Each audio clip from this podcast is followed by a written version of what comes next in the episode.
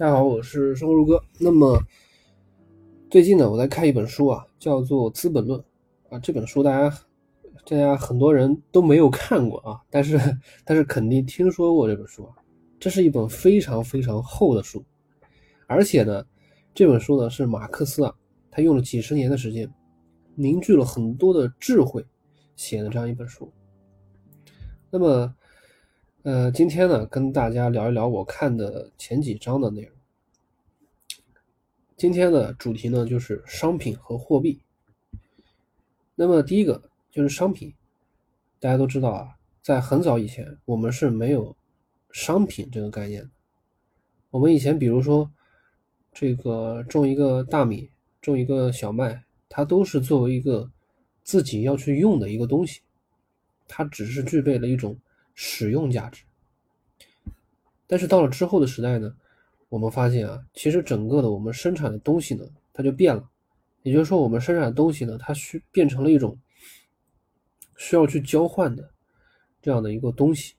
这个时候呢，商品的两个功能就具备了，一个是使用价值，一个是交换价值。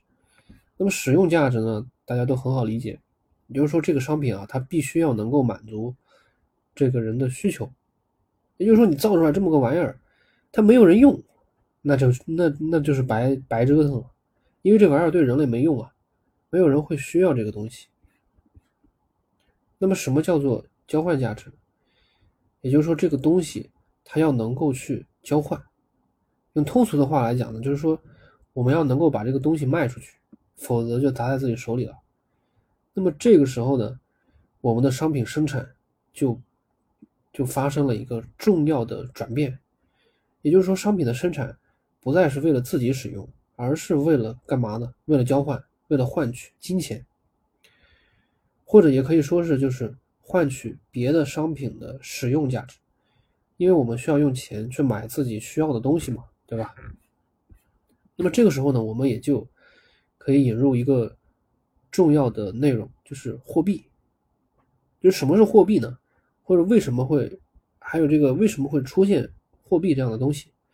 那我们刚才说，就是人类一开始的生产，它都是自给自足的。但是后来啊，到了一定的阶段，发现我们需要的东西很多，越来越多了。但是呢，我不可能每个东西都是自己生产啊，自己制造，那就太麻烦或者说太浪费时间了。比如说张三家里他是做棉布的，对吧？他能他能做很多很多的棉布，然后这个李四呢，他是做这个大米的，那么张三呢就和李四去商量，就是我把我把这个一卷布给你，啊，你把一斤大米给我，那么这样呢，就张三呢，他就有了吃的，李四呢，也可以有布去做衣服，这样呢就完成了一个交换，就完成了一个交换，但是呢，我们发现了一个问题啊。那就是随着交换的东西的种类的增多，交换就比较麻烦了，对吧？那么这个时候呢，就出现了最早的货币，也就是说实物货币，比如说一斤小米可以卷，可以换这个一卷布，对吧？一个斧子等等，这各种东西。那这个小米它就变成了一个最早的叫做实物货币。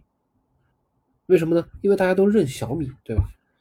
哎，你不管是换布，哎，我不管是生产布的，我或我我是做烧饼的，呃，我是我是那个拉车的，我是做这个，呃，做什么什么什么东西的，哎，你你只要，你只要相应的给我多少多少小米，哎，我就认，哎，比如说你你做了一个烧饼，哎，值多少多少的小米，哎，你，呃，做了一件衣服。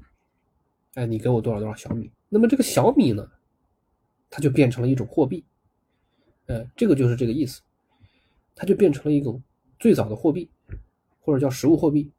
因为为什么呢？因为它就啥都可以换，它的啥都可以换。那么到了后来呢，实物货币就淘汰了。为什么呢？因为实物货币这个实物它本身也是具有价值，它也是要要有人用的，要去交换的。那么实物货币呢，就逐渐就淘汰了。这个时候呢，就把货币从商品中分离出来，变成了一种可以交换的等价物。这个时候呢，就产生了金属货币，比如说金子、银子，对吧？等等，这个就是比较稀缺的贵金属。那么再到后来呢，我们都知道，咱们现在用的是纸币，对吧？那么纸币这个东西呢，它纯粹就是信用，就相当于什么呢？就是你拿了一张白纸，然后上面写一百元，然后呢盖上你自己的头像，哎，这个东西你就可以去用了。对于国家来说，就是国家信用，对吧？盖上一个章，哎，这个东西你拿这个东西到咱们国家去买什么东西都是认的，这个就是国家信用。也就是说，国家强制，那就变成了法定货币了。所以，国家信用就是为什么这张纸代表一百元的购买力的原因。好，那么咱们这个商品和货币都讲清楚了之后呢，那么咱们讲的今天讲的这么多，告诉我们一些什么样的就是基本的社会规律呢？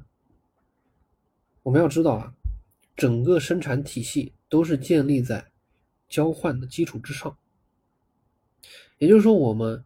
要想赚到钱，必须建立在这个东西是对方需要的，对方才会愿意用钱来交换你生产的东西，对吧？